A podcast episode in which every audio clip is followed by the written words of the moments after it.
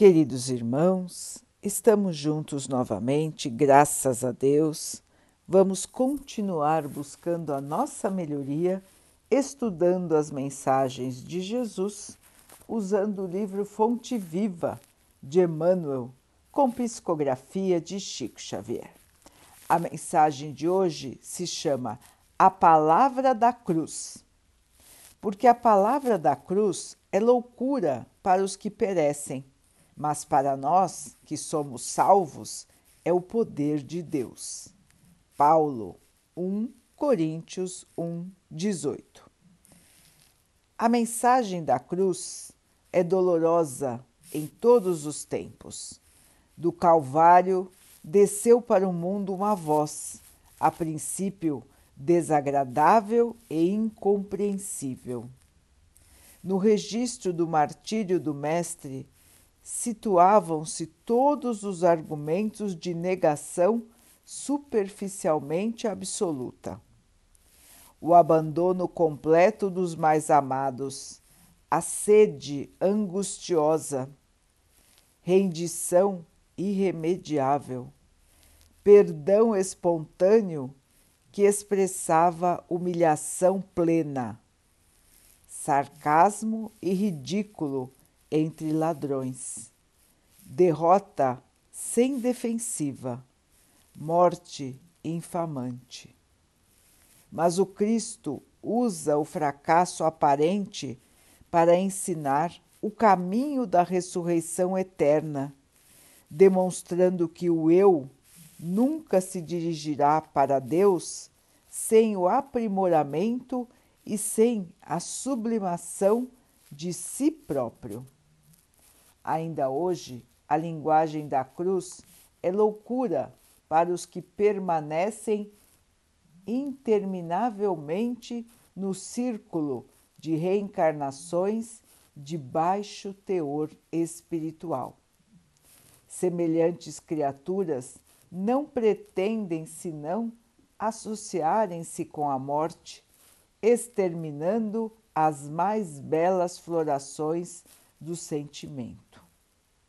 Dominam a muitos, incapazes do próprio domínio. Ajuntam tesouros que a imprudência desfaz e tecem fios escuros de paixões obcecantes em que sucumbem, vezes sem conta, assim como a aranha encarcerada nas próprias teias repitamos a mensagem da cruz ao irmão que se afoga na carne, e ele nos classificará como loucos. Mas todos nós que temos sido salvos de maiores quedas pelos avisos da fé renovadora, estamos informados de que nos supremos testemunhos segue o discípulo para o Mestre e o Mestre subiu para o Pai, na glória oculta da crucificação. Meus irmãos, assim como disse Emmanuel, ainda é difícil para nós compreendermos o sacrifício do Mestre Jesus. É complicado compreender o sofrimento, as torturas, a humilhação. É complicado entender a dor. É complicado aceitar os sofrimentos da vida como partes fundamentais da nossa evolução enquanto estamos aqui encarnados, nós nos unimos muito à matéria. Nós consideramos, na maioria das vezes, que a matéria faz parte do nosso eu. Nos esquecemos de que somos espíritos imortais e que estamos aqui vestindo um corpo de carne somente por um período de tempo. O nosso instinto de sobrevivência, de conservação, nos impede muitas vezes de enxergar a verdade, a verdade do espírito que carrega consigo as falhas morais de um passado de erros e que está na carne novamente para se purificar. Nós acabamos esquecendo disso, irmãos. Muitas vezes porque nem conseguiríamos lembrar diante das maldades, das loucuras que nós fizemos no passado. Deste modo, nós nascemos na carne, esquecidos do nosso passado para o nosso próprio bem, para que possamos suportar as provas da vida, começando do zero, começando da ignorância do passado, e assim termos verdadeiras chances novas, de recomeçar, de fazer direito, de fazer certo, de nos melhorarmos. Então, irmãos, todos nós no plano espiritual temos a oportunidade de recapitular, de lembrar os erros do nosso passado, de tantas, de tantas e tantas encarnações passadas nós lembramos, nós avaliamos e nós planejamos as próximas encarnações para a correção necessária. E somos auxiliados neste processo por irmãos mais evoluídos do que nós. E assim determinamos de acordo com a nossa própria consciência, ou se ainda não estamos prontos para isso, de acordo com a orientação de irmãos superiores a nós, determinamos a nossa vida aqui na Terra. E aqui estamos, irmãos, para passar por dificuldades, para passar por provações, para a purificação de nós mesmos. O Mestre tinha algo a purificar? Não. Mas ele veio nos dar exemplo, ele, ele veio nos ensinar o caminho, a verdade e a verdadeira vida. Ele veio nos mostrar que a matéria nos serve de instrumento, mas que é o espírito que interessa. E o espírito nunca morre. Ele veio nos mostrar o valor do amor, da humildade, do perdão.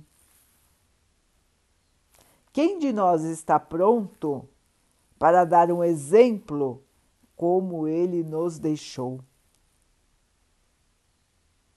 Difícil, não é, irmãos? Para nós, no estágio atual de nossa estadia espiritual, ainda é muito difícil nos colocarmos no lugar dele, agirmos como ele. E vejam, irmãos, que já se passaram dois mil anos. E nós ainda não estamos no nível dele. Ainda vamos demorar, irmãos, para chegar a esse ponto de fé, de entrega, de confiança de desligamento da matéria. os mártires. Muitos existem na história, não é, irmãos? Nós temos muitos e muitos registrados. Eles já tinham este nível de entrega, este nível de compreensão do que é matéria e do que é espírito, do que realmente importa e do que é passageiro. Nós todos ainda chegaremos lá, irmãos, e a vida nos traz pequenas doses do martírio para que possamos nos fortalecer, nos purificar e nos elevarmos. Nós temos força, irmãos, para passar pelo nosso próprio martírio. Nós temos como vencer. Nós todos venceremos. Se a prova vem para nós, é porque nós precisamos e é porque nós temos como vencê-la. E vamos vencer, irmãos. Como disse Emmanuel, o Mestre seguiu ao Pai e nós seguimos ao Mestre. E todos terão a salvação todos encontrarão a verdadeira paz, o verdadeiro amor e a verdadeira felicidade. Tudo isso nos aguarda, irmãos, no caminho da purificação. Vamos então orar juntos, irmãos, agradecendo ao Pai por tudo que somos, por tudo que temos, por todas as oportunidades de melhoria que a vida nos traz. Que possamos compreender, aceitar as nossas dificuldades e vencê-las com fé, com esperança, sem nos perdermos no caminho da amargura da tristeza, da mágoa, da desilusão. Que o Pai possa assim nos abençoar e abençoe a todos os nossos irmãos. Que Ele abençoe os animais, as águas, as plantas e o ar do nosso planeta. E que Ele abençoe a água que colocamos sobre a mesa para que ela possa nos trazer a calma e que ela nos proteja dos males e das doenças. Queridos irmãos, fiquem, estejam e permaneçam com Jesus. Até amanhã.